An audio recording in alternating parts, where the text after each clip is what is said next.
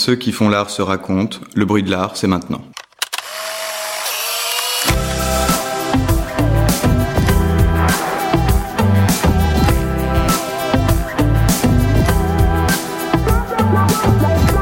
Nous sommes Florian Champagne et Victoria Le Salama, et à l'hôtel de Lille, nous recevons Edouard Offenbach. C'est un artiste français d'une trentaine d'années qui habite à Paris. Il a commencé par étudier le cinéma en réalisant notamment des travaux réutilisant des films mythiques, comme ceux de Quentin Tarantino et Chris Marker. Un jour, attiré par des photos de famille en noir et blanc, il commence à travailler avec, il les découpe, puis les réagence avec grand soin.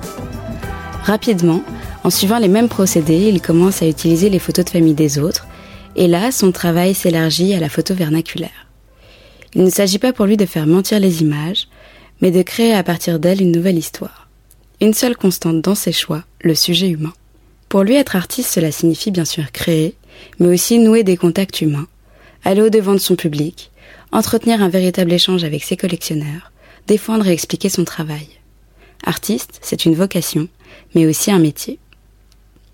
Dans cet entretien, il évoque avec nous la conception de sa dernière série spéculaire, réalisée à partir de photographies de la collection du réalisateur Sébastien Lifshitz. Sa vision du marché de l'art et son rapport aux foires d'art contemporain où il expose et achète parfois. Bonjour Edouard. Bonjour. Bonjour Edouard. En une phrase, comment est-ce que tu te présenterais à quelqu'un qui ne te connaît pas? Je suis plutôt quelqu'un de gentil. Euh, tu dirais quoi de tes travaux à quelqu'un qui ne les a jamais vus? Bah, qu'il faut qu'ils viennent les voir. qu'il faut, non, je, pense vraiment, ça, c'est, avec légèreté, mais je, pense que c'est très important de voir les œuvres. Euh, surtout aujourd'hui en fait, où la, présence des réseaux sociaux et l'omniprésence de l'image autour de nous est vraiment très importante. Et je trouve que c'est important de prendre le temps d'aller encore voir de l'art en vrai, euh, dans les musées, dans les galeries, euh, chez les artistes. Je pense que quelqu'un qui n'aurait pas vu mon travail, il faudrait qu'il voit mon travail. Euh, ce serait mieux que lui en parler. Si je devais le décrire, je pense que je pourrais en parler comme de la musique peut-être. Euh, c'est quelque chose d'assez, euh, c'est quelque chose de rythmé, avec des, accélérations, des ralentissements. C'est très graphique, mais c'est vraiment pensé un peu comme de la musique. Je ne sais pas faire de musique, mais j'imagine que ça doit être assez proche en fait.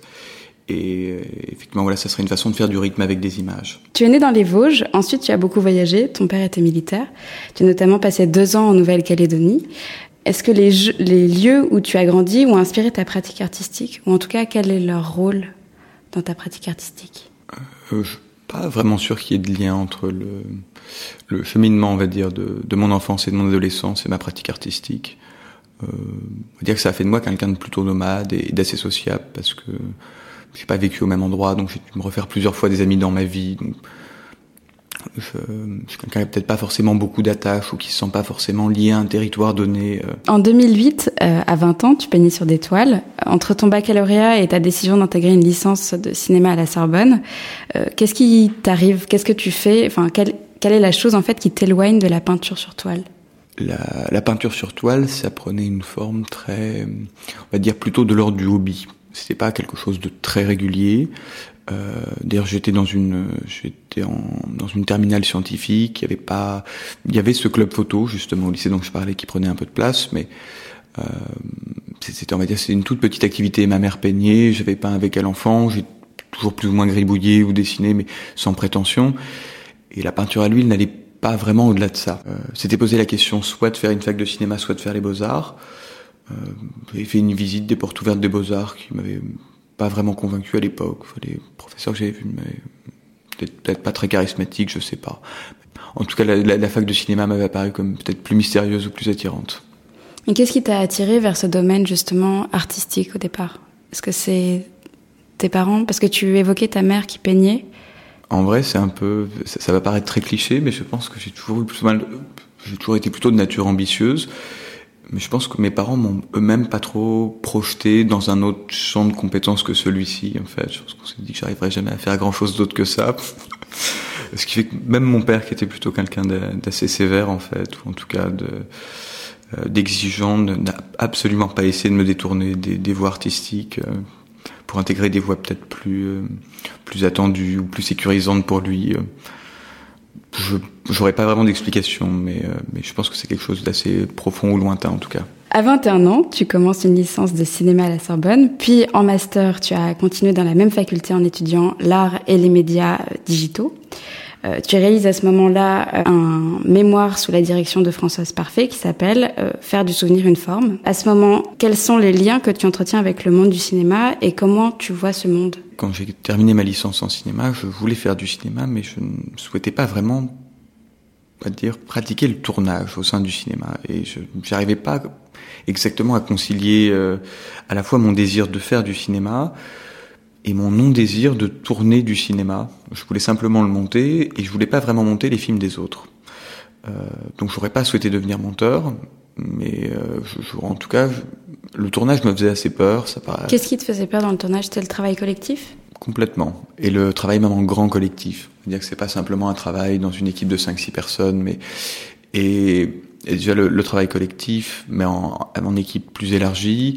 Le fait aussi de devoir attendre quelque part. La place de l'acteur m'interroge encore pas mal aujourd'hui, en fait, de devoir attendre qu'un acteur joue ce qu'on attend de lui, voire peut-être même mieux, de savoir parfois saisir ce qu'on n'attendait pas et qui arrive à ce moment-là. Euh, donc, d'une certaine façon, c'est peut-être pas de céder une part de la création de l'œuvre, mais en tout cas de, de céder une, partie du contrôle de l'œuvre en train de se faire. Je n'étais pas vraiment à l'aise avec ça. Et par contre, j'étais extrêmement à l'aise avec cette idée du, du, cinéma comme montage, où on associe les images entre elles, et à un moment donné, même deux images qui ne racontaient absolument pas ce qu'on souhaite leur faire dire, par la façon dont on les associe, en fait, on peut créer un, leur donner un sens qu'elles n'avaient pas au départ, dire faire mentir les images ou autres, et dans ce sens-là, le cinéma me, me séduisait beaucoup. Est-ce que tu as eu un modèle ou quelqu'un qui t'a inspiré ou qui t'a donné envie de te lancer? Alors, je pense que j'ai eu beaucoup de modèles. Je suis quelqu'un de très infidèle. il y a vraiment eu beaucoup, beaucoup de modèles. J'en ai souvent changé. Euh, euh, mais j'en ai tout le temps d'ailleurs. Hein. Il, y a, il, y a, toujours des divinités qui se déplacent, qui, qui, qui tiennent plus ou moins longtemps. En ce moment, c'est qui euh, En ce moment, c'est qui? Il y en a peut-être pas trop en ce moment. Si, il y a encore beaucoup Lévi-Strauss en ce moment. Euh, là, le, justement, ça un peu partie du travail d'après, mais effectivement, je pense qu'en ce moment, Lévi-Strauss prend beaucoup de place. Donc tes mentors sont plutôt des penseurs? Pas tout le temps. C'est une période. C'est plutôt des périodes, et puis après, c'est, euh, je pense que l'entourage, parce que là, on parle plutôt d'une personne célèbre ou morte, mais l'entourage joue énormément aussi. Euh. Mais c'est un peu comme les penseurs, ça change, c'est pas non plus toujours les, mêmes influenceurs, mais je suis souvent dans l'influence d'amis, de proches de, ou autres. En tout cas, je, je me nourris quand même beaucoup du rapport avec l'autre. Dès 2013, tu réalises ta première série de photographies qui ont été découpées et recomposées. Elle s'appelle Faire du souvenir une forme. Cette série naît notamment de la volonté de travailler à partir d'images familiales après que tu as perdu un être qui t'était cher à ce moment-là. Est-ce que tu peux expliquer pourquoi tu passes de travaux qui ont été réalisés à partir d'images mouvantes à des travaux réalisés à partir de photographies, d'une part, et d'autre part, de travaux qui ont été réalisés à partir de formes connues par le public, donc savoir des films, à des travaux réalisés à partir de formes inconnues, donc des photographies euh, de famille euh, Alors, je ne sais pas si les deux sont si, opposés ou si éloignés l'un de l'autre. Pour moi, il y, a, une filiation assez importante entre les, les, travaux vidéo réalisés précédemment et ces premiers collages. Euh, en tout cas, dans le sens de la question, je pense que le fait que les travaux soient incarnés, c'est quelque chose qui, je pense, m'importait et m'importe de plus en plus. Je trouve que le travail que j'avais essayé d'opérer précédemment, soit avec des, des, films, soit avec des vidéos très simples que j'avais moi-même filmées, était quand même un travail très désincarné, avec souvent une absence de visage, de corps, de personnes. C'était quelque chose d'assez froid, euh, et qui peut d'ailleurs souvent, je sais que c'est un peu... Euh, c'est une mauvaise pente pour moi, et j'ai souvent tendance à essayer de, ne pas dégringoler dedans. Je, je pourrais très très vite laisser, me, me faire happer justement par par des travaux très quasiment scientifiques, à toute petite échelle, hein, sans prétention par rapport à la science, mais vraiment dans une idée où la part du sensible est de moins en moins importante et la, la part systématique l'est de plus en plus. Pourquoi est-ce que tu penses que c'est un problème? Ah, Parce que je serais le premier à trouver des, des œuvres qui soient entièrement construites sur, euh, sur de la logique très ennuyeuse. Je pense qu'il faut... Euh, il y a aussi besoin quelque part de peut-être de fragilité, de de visages dans lesquels on peut se projeter aussi. Je pense que c'est important. Et d'ailleurs, peut-être que, en tout cas dans les travaux suivants, j'ai essayé de résoudre cette problématique-là, d'utiliser ce que je faisais dans des, avec des formes abstraites, des règles de, construction et de composition abstraites, mais de faire ça avec des choses concrètes. pour aimer à la fois, on va dire, l'organisation et la structure de l'un, et en même temps le côté plus incarné de l'autre. Le titre de ton mémoire ainsi que de ta première série considérait avant tout les photographies pour leur histoire, comme des souvenirs.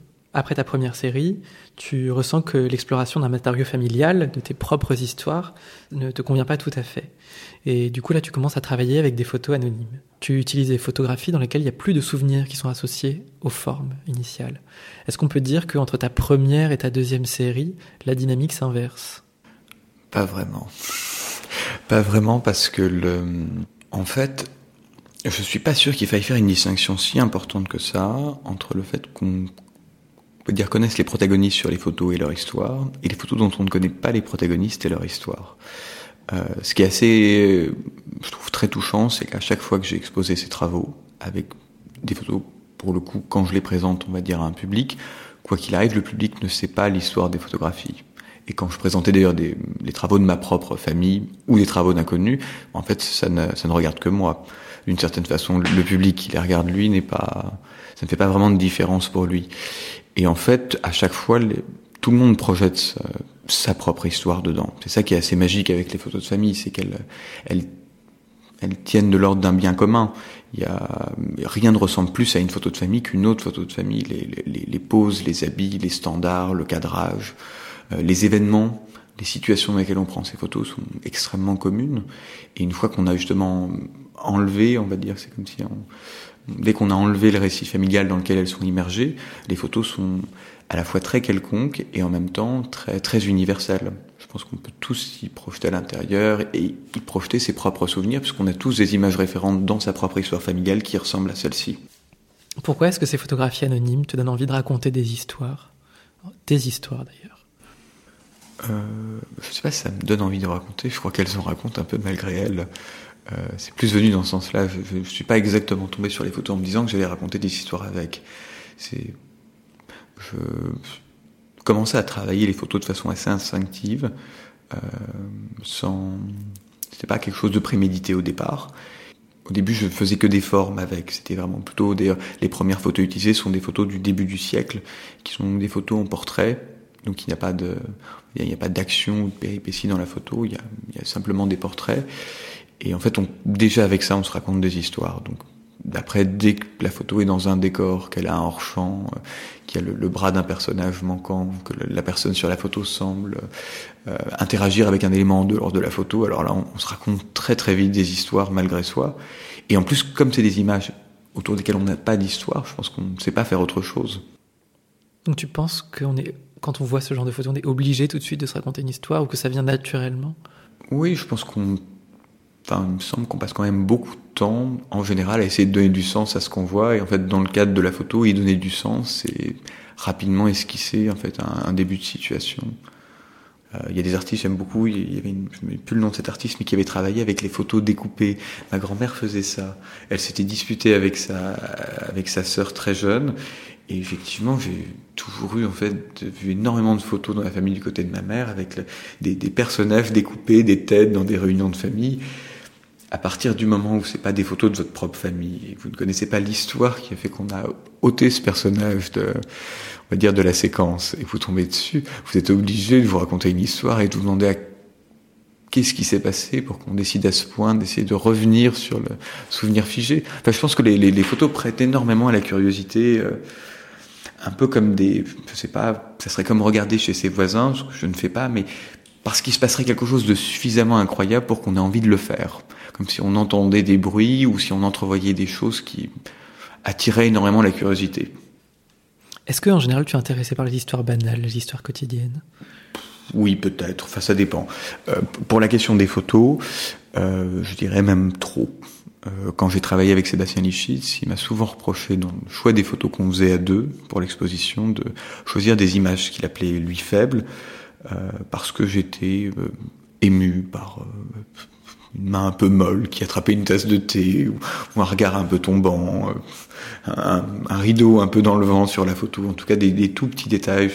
Tendance à, à avoir un rapport très empathique en fait aux images et aux situations et effectivement le, le moins de petits éléments très très rapidement me, déjà m'attire, me plaît et, euh... et pourquoi est-ce que ça ferait cette photographie une photographie faible? Alors c'est tout un débat. En, l'occurrence, Sébastien ne l'entend pas du même point de vue que le mien. C'est-à-dire qu'il y a, du point de vue du collectionneur de photos vernaculaires, on est un peu comme dans toute collection, on va dire, confrontée au nombre. Celui des photos et des photos de famille est absolument gigantesque. Je ne sais pas si quelqu'un s'est déjà amusé à calculer le nombre de photos qu'on a produit, sans même parler des photos numériques, mais des photos papier dans le courant du XXe siècle dans le monde. Mais c'est absolument faramineux. Et le, sur le coup, le problème, on va dire, du collectionneur de photographie, c'est d'essayer de, donner du sens à tout ça. Donc effectivement, il est obligé à un moment donné, je pense, d'avoir cette idée de, photos fortes, de photos faibles, de photos rares, de photos communes. Et là-dedans, de, réussir à chercher, même si on est sur un sujet très spécifique. Je me souviens d'une collection que j'avais beaucoup aimée, c'était des photos de, de virages de bord de route. Donc à chaque fois que des familles étaient en voiture, c'était avaient arrêté la voiture en partant en vacances et avaient posé sur le petit muret avec en général la vue derrière on voit tous, enfin moi j'ai des photos comme ça dans mon enfance, je ne sais pas si vous aussi. Euh, il y a des collectionneurs, une fois j'ai rencontré un collectionneur de ça. Et effectivement, c'est déjà un sujet qui est quand même extraordinairement spécifique, mais même dans ce cadre-là, il pouvait effectivement, un peu comme le ferait Sébastien, expliquer comment une photo de cette typologie-là précisément peut être une photo réussie et, et mériterait d'intégrer sa collection ou non pour différents paramètres, parce qu'il en avait vu beaucoup, et de l'expérience de ce qu'il avait vu, il arrivait comme ça à définir des photos qui, sortaient du lot. Je l'entends comme ça de la part de Sébastien. Euh, c'est pour ça que je pense que j'ai été assez attentif à, son avis là-dessus, parce qu'il a vu vraiment beaucoup de photos, et c'était aussi, travailler avec lui, c'était puisse me partager son expérience de collectionneur de photographie et d'une la quantité incroyable de photos qu'il avait vues pour sélectionner celles qu'il choisissait. Tu as décidé de travailler en t'appuyant sur le point de vue du collectionneur plus que sur ton point de vue, tu dirais? Hmm, Non, parce que j'ai quand même un, esprit de contradiction assez développé et, euh, et je crois que Sébastien était assez joueur, donc la, la question du choix des photos s'est toujours fait à deux on faisait des, des, piles de photos en fait et en général souvent Sébastien se, venait avec une pile de 100 150 photos on se retrouvait dans un café et euh, il me demandait de sélectionner les 10 qui me semblaient être les plus intéressantes et en fait lui-même après faisait l'exercice et on comparait en fait lesquelles on avait retenu euh, c'était plutôt intéressant de voir à quel niveau ça se recoupait ou ça ne se recoupait pas. Selon toi, qu'est-ce qui fait une bonne œuvre? Euh, Je pense qu'on peut pas répondre à cette question. Il y a je crois que justement une bonne œuvre, c'est, ça serait une œuvre qui, alors que j'aurais répondu à la question, ferait mentir tout ce que je viens de dire et serait quand même bonne. Enfin, je, crois, je, je pense pas qu'il y ait de. Euh, je pense que l'art est très protéiforme et qu'il n'y a aucune. Euh, euh, et en plus, effectivement, par esprit de contradiction, je suis sûr, quelle que soit la définition qu'on puisse énoncer à cette question, il serait intéressant d'imaginer une œuvre qui en fait fasse démentir tous les points et qui en même temps soit une œuvre excellente. Dans ta vie, à quel moment tu commences à avoir une idée du monde artistique qui t'entoure? Euh, ça s'est fait par étapes. Ça s'est fait par étapes. Euh, comme on l'a dit précédemment, je ne suis pas allé aux beaux-arts. Alors je ne le regrette pas, mais effectivement quand on, quand on, a, on a son baccalauréat en poche et qu'on va se lancer dans ses études supérieures, en tout cas pour moi, j'avais le sentiment que les études c'était un, lieu d'apprentissage et donc il y avait le, soit l'université qui serait un lieu de recherche lié au cinéma, soit les beaux-arts, j'imaginais être un lieu plus pratique et qui serait un lieu d'apprentissage de technique et d'histoire de, l'art. Euh, rétrospectivement aujourd'hui, je me rends compte que ça n'est pas que ça. Une école c'est aussi une façon d'être introduit dans le milieu professionnel euh, euh qu'on souhaite en fait intégrer à la fin de ses études. Et euh, effectivement, on peut dire ce qu'on veut. Je pense que je suis très fier et, euh, très honoré de la formation que j'ai reçue à l'université. Ce n'est pas le meilleur incubateur du monde de l'art qu'on puisse avoir. euh, en ça, euh, ça s'est fait progressivement, mais ça a pris beaucoup de temps et ça s'est vraiment fait, on va dire, sur le tas. Là-dessus, mon ami a quand même été assez très formateur aussi. Il est un peu plus âgé que moi. C'est quelqu'un qui aimait parcourir les foires d'art. Et aujourd'hui encore, d'ailleurs, enfin, lui et moi, même, je suis très amateur de foires d'art. Je trouve que les, les, les foires, en fait, elles, euh, ça offre un panorama assez exceptionnel sur, euh, sur ce qui est en train de se faire.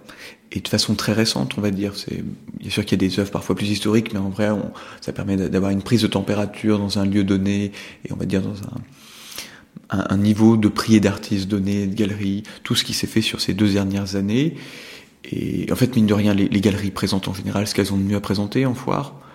Euh, c'est plutôt bien agencé. Donc même si l'artiste lui ne s'y retrouve pas parce qu'il préfère moi le premier avoir un solo show en galerie, pouvoir déployer son univers, son histoire.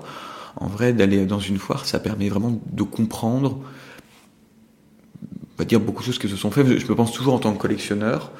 Euh, parfois, quand le, justement les foires se passent très bien, il m'arrive d'acheter une ou deux pièces. Euh, mais toujours surpris parce qu'il y y a des, il y a des, des choses qu'on aime. Aujourd'hui, j'ai, on va dire, j'ai précisé mes, mes goûts et mes choix dans, qui ne sont pas arrêtés, mais ils se sont un peu précisés dans l'art. Et, et, souvent, il m'arrive de, de, voir des travaux en galerie et de me dire ça, c'est formidable, j'aimerais bien l'acheter. Et quelques mois après, d'aller dans la foire, où ce travail d'ailleurs peut être représenté, et découvrir que peut-être non pas un, mais quatre artistes aujourd'hui, en fait, ou dans les, les mois précédents, ont travaillé sur, euh, de façon très très proche sur ce domaine-là, et que parfois d'autres propositions me séduisent d'un coup beaucoup plus, et je me rends compte parfois que c'était pas forcément le travail de l'artiste, mais la, le sujet qu'il avait choisi, et que ce sujet mieux développé par un autre, ou différemment avec une autre technique, c'est très dur de dire ça, parce qu'en vrai, dans la foire, il y a aussi quelque chose de l'ordre de l'arène.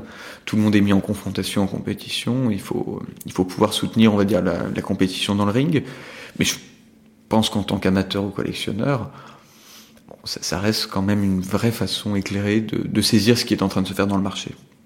Enfin, je ne sais pas pour les autres, mais en tout cas, pour mon cas, il se maille vraiment quelque chose de l'ordre de l'amateur. Je, je, me plais à raconter ça, mais c'est pas faux, c'est même vraiment plutôt vrai. Je pense que si j'avais eu de l'argent, je ne serais pas, je serais parti, je serais collectionneur. Je dis pas que je fais des œuvres parce que je n'ai pas les moyens de m'en acheter, mais je pense que je ne prendrais pas le temps de faire des œuvres si j'avais eu le moyen d'acheter toutes les œuvres qui me plairaient. Ce serait plutôt dans ce sens-là. Et effectivement, en tout cas, je, quand je suis en foire, il y a, enfin, il y a les, il y a les deux casquettes sont, sont liées en même temps. À la fois en tant qu'artiste, je regarde le travail des autres, mais aussi en même temps qu'amateur.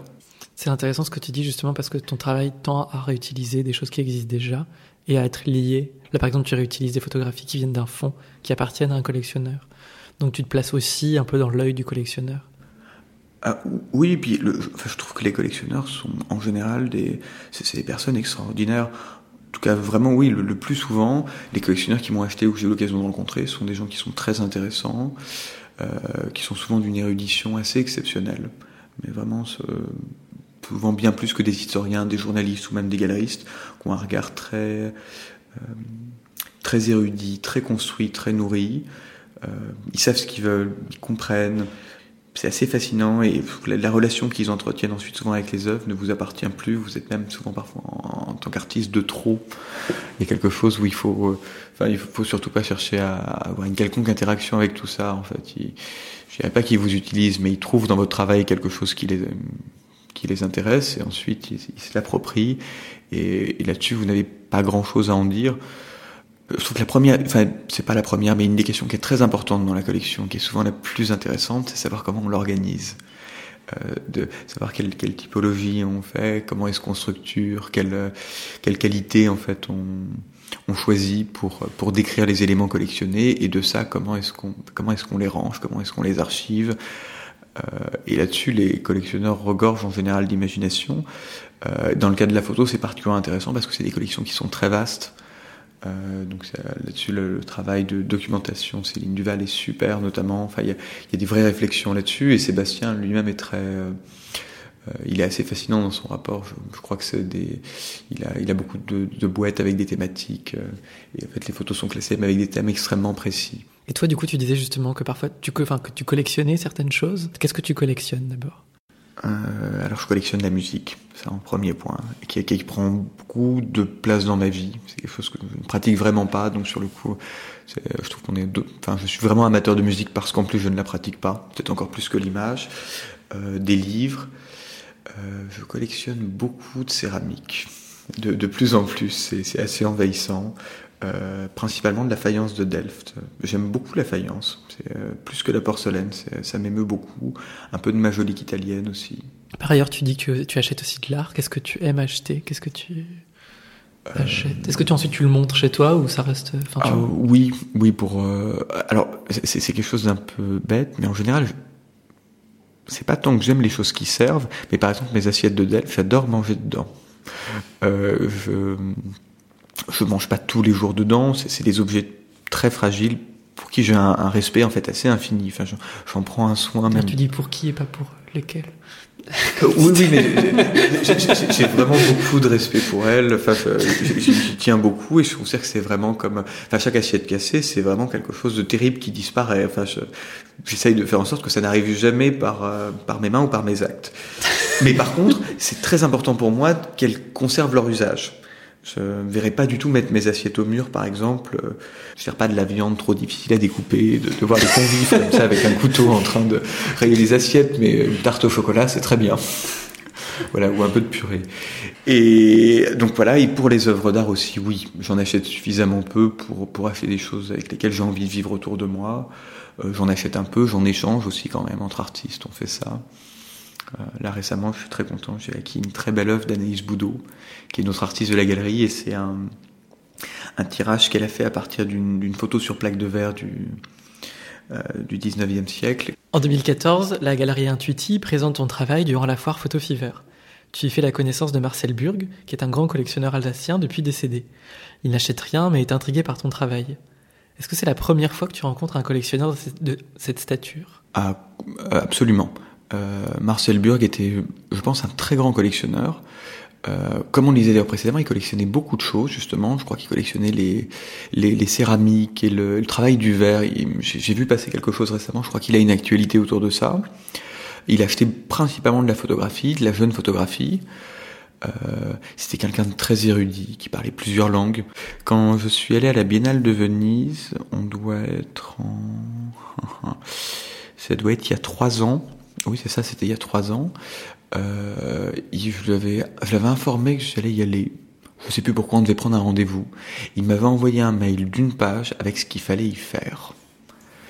Je n'ai jamais eu, je, je sais pas d'ailleurs si, euh, enfin, l'accompagnement qui était proposé. Il avait vraiment fait tous les, la programmation officielle, tous les off, tous les éléments périphériques, les expositions, expliquer exactement le pour et le contre de chaque élément, ce qu'il fallait faire.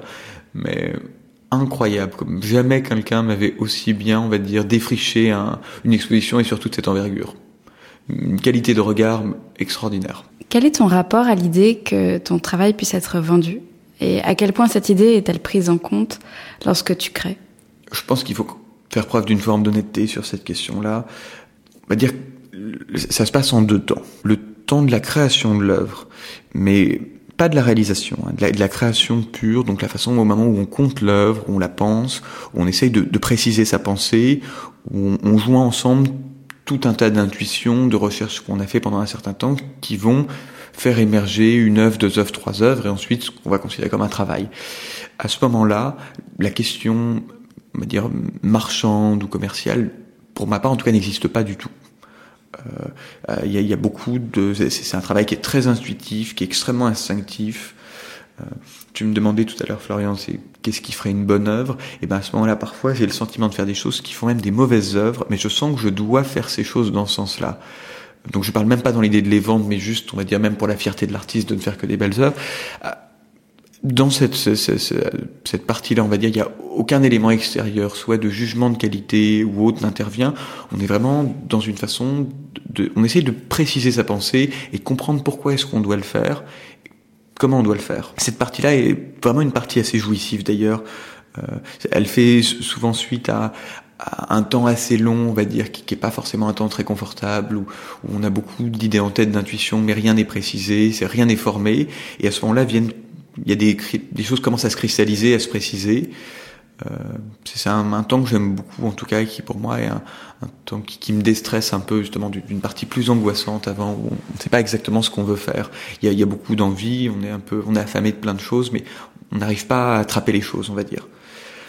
Ensuite, quand on arrive au temps de la réalisation, et, et ce qui est un temps très différent en fait, parce qu'une fois qu'on a pensé ses œuvres, euh, et pour moi c'est ce qui fait d'ailleurs la différence entre un artiste entre guillemets du dimanche qui a ça pour hobby et un artiste professionnel. C'est pas du tout une question de talent, c'est une question que l'artiste, on va dire, du dimanche, il s'arrête là. Et il, il a que la partie, quelque part, jouissive du travail. Il fait justement les œuvres comme elles viennent, pour ce qu'il en est. Quand vous commencez à en vivre et à la professionnaliser, vous avez des questions qui se posent, qui sont des questions d'ordre économique avant même de vendre vos œuvres. Vous allez devoir choisir les supports, euh, choisir vos cadres, choisir vos formats. Euh, et là vont se poser des questions en fait d'ordre économique malgré vous.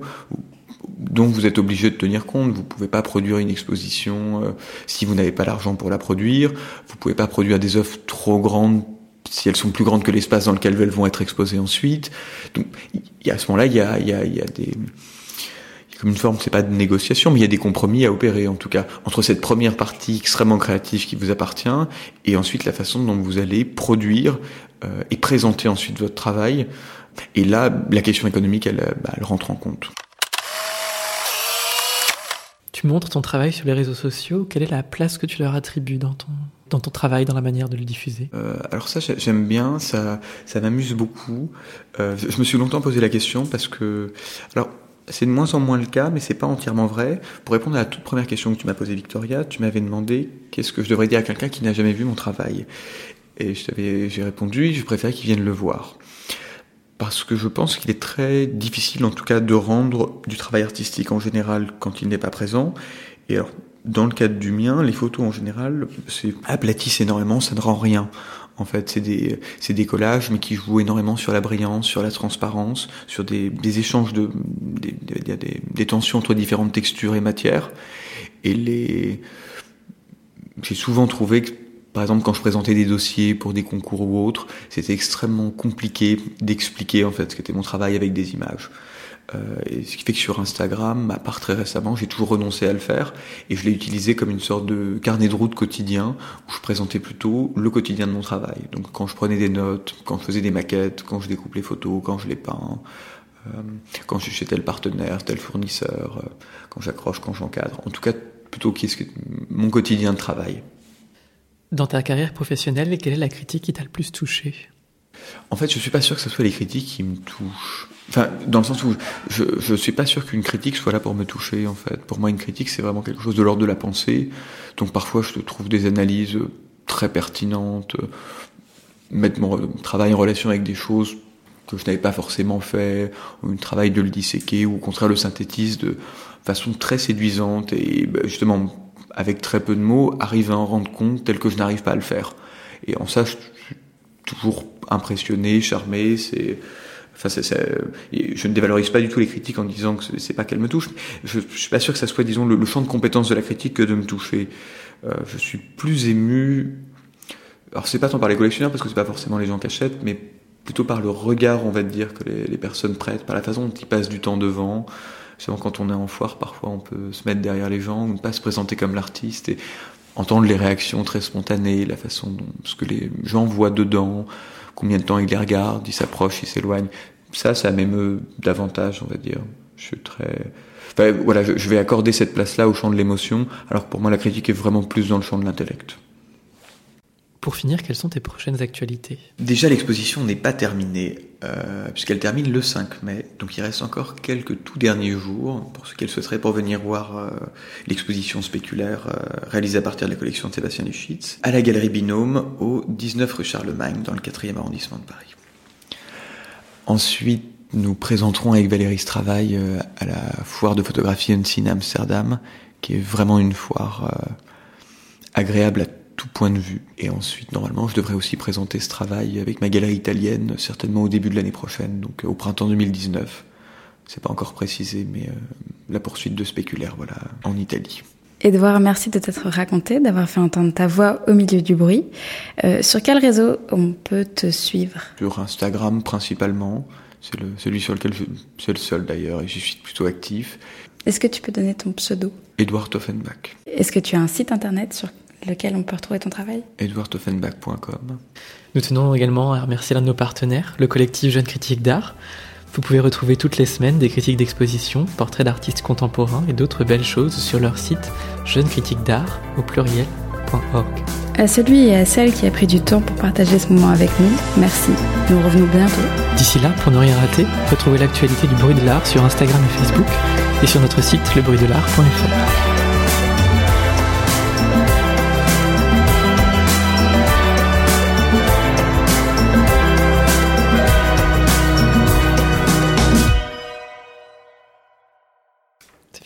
J'étais là,